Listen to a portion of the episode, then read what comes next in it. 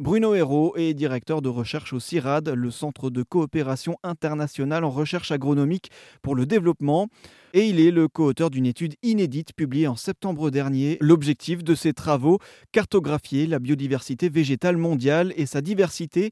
Il nous livre les principaux enseignements. Quand on regarde toutes ces petites plantes, euh, le premier enseignement de ce second travail, c'est que le, niveau de biodiversité ou le niveau de richesse spécifique euh, qu'on a euh, devant nous, en fait, il va énormément dépendre de la taille de euh, la surface euh, qu'on échantillonne. Alors c'est c'est euh, évident, mais ce qui ce qui est surprenant, c'est que en fait, quand on regarde à toute petite taille, c'est des toutes petites surfaces. Alors pour nous, des toutes petites surfaces, ça veut dire quelques dizaines de mètres carrés à peine. Et bien en fait, on va avoir un niveau de, de biodiversité, de, de, richesse en plantes qui va être de plusieurs dizaines d'espèces dans certains milieux de la zone tempérée, comme les prairies alpines, comme euh, la toundra euh, sibérienne, comme les pelouses calcaires, enfin des, milieux comme ça qui sont euh, extrêmement riches à toute petite, échelle et qui atteignent en fait, voire dépassent les niveaux de biodiversité qu'on peut avoir